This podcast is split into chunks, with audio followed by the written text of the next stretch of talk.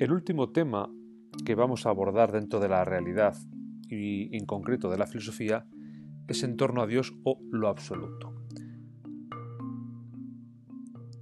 Aquí nos formularemos básicamente dos preguntas. ¿Qué es la divinidad y si se puede demostrar su existencia?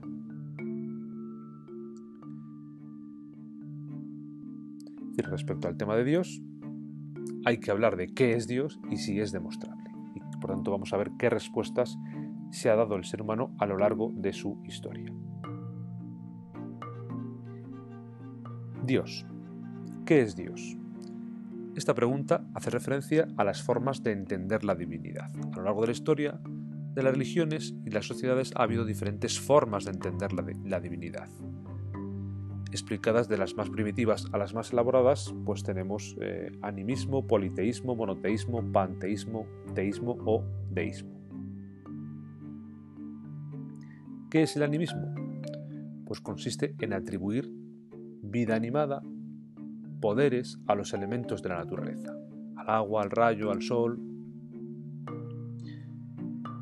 Y ahí el ser humano ha de hacer rituales para ganarse el favor de esas fuerzas, para que esas fuerzas nos hagan la vida más fácil, nos manden el agua, buenas cosechas, etc.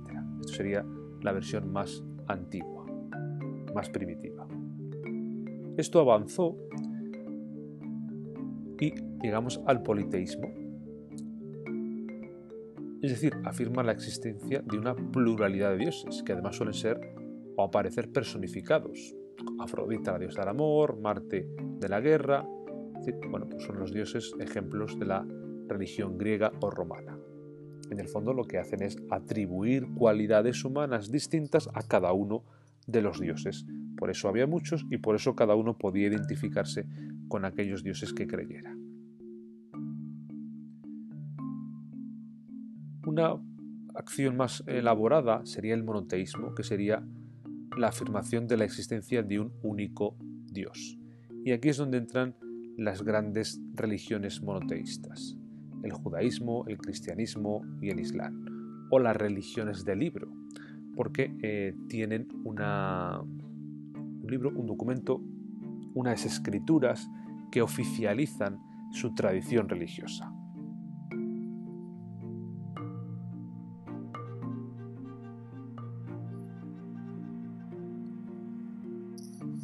Otra versión, otra manera de entender la divinidad sería el panteísmo, que identifica a Dios con el mundo,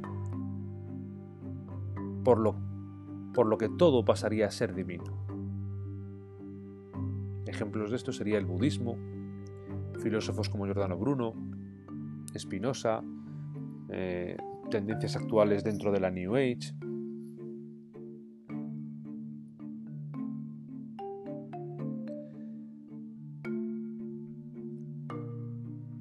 Otro punto, otro concepto para entender la divinidad es lo que se denomina teísmo, que recoge las tradiciones anteriores, que sería, o por lo menos la del monoteísmo, que sería la creencia en un Dios creador y providente, es decir, que interviene en las vidas de los seres humanos y puede cambiar, ayudar, colaborar, provocar cambios. Hablan de un Dios personal que se comunica con los seres humanos y se revela a través de la verdad o de sus libros, es la idea defendida por la mayoría de los filósofos cristianos o teólogos de las diferentes religiones. Otro concepto un poquito más extraño respecto a lo visto hasta ahora de entender la divinidad sería el deísmo. Es la creencia en un Dios que es principio y causa del universo, pero que después lo deja que se rija por sus propias leyes. No sería un Dios personal, sino que el universo se rige por sus leyes, niega la providencia, niega la revelación. Y es una idea defendida, defendida por los filósofos ilustrados.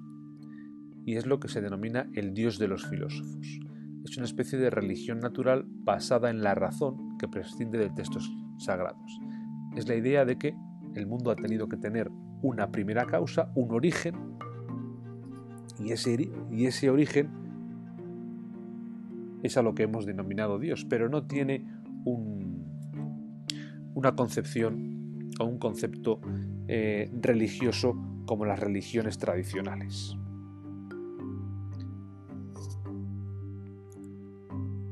Otro problema al que nos enfrentamos son las actitudes ante la posibilidad de la existencia de la divinidad, o la respuesta a si Dios es demostrable o no.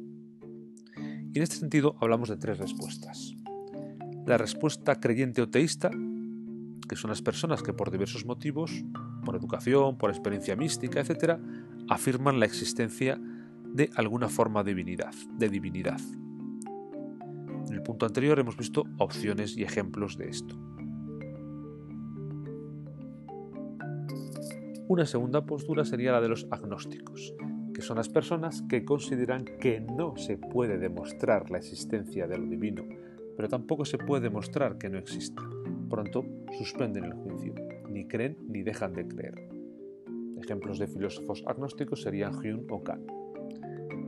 Este último lo que hace referencia a que no podemos demostrar la existencia de Dios. Es decir, no solamente es que no se lo plantee, sino que entiende que está fuera de nuestras posibilidades del conocimiento humano demostrar la existencia de Dios y por tanto nunca podremos saberlo. Podemos querer creer en Dios, pero no podemos demostrar la existencia de Dios, según Hyun o Kant. Una tercera postura sería el ateísmo, que es la persona que niega la existencia de la divinidad en cualquiera de sus diversas acepciones. Ejemplos de filósofos ateos serían Marx, Nietzsche, etc. Con esto daríamos por terminado el tema de la realidad, haciendo un pequeño gráfico de lo que hemos visto hasta ahora. Hemos visto cómo la realidad se ha abordado o qué respuestas ha dado la física, la ciencia las físicas antiguas con las cosmovisiones organicista, mágico-naturalista, mecanicista, o la física moderna con las teorías como la relatividad, la física cuántica, la teoría del caos, eh, la teoría de, la cuerda, de cuerdas, y que el problema de la realidad también se aborda desde la metafísica, desde una doble perspectiva, el materialismo y el espiritualismo, con sus diferentes eh, versiones junto con otros problemas como la existencia, el sentido de, si tiene sentido la existencia humana o el tema de Dios. Pero en definitiva podríamos eh, cerrar o ver esto con este pequeño gráfico. La realidad es mucho más compleja de lo que vemos y esa realidad, esa realidad es física, es objetiva, pero también hay una realidad que es subjetiva y también una realidad que es intersubjetiva. Dependiendo, dependiendo de en qué punto nos encontremos o qué versión estemos hablando, nos adentraremos en un tipo de física, en un tipo de ciencia, en un tipo de cosmovisión, etc. En resumen, hemos abordado el tema de la realidad desde la física, antigua o moderna, y desde las metafísicas, desde las respuestas que ha ido dando la filosofía o cómo ha reflexionado la filosofía. Bien, con esto daríamos por finalizado el tema de la realidad. Es un tema amplio, amplio largo, porque bueno, realmente aborda diversos, diversos temas. No es un único tema, lo hemos abordado como un único tema, pero realmente aquí podríamos haber sacado cuatro temas. Por eso es un tema tan, tan amplio. Espero que os haya gustado, al menos ver el recorrido, la reflexión del ser humano a lo largo de su historia, de cómo nos hemos pensado dentro de la realidad, dentro del mundo.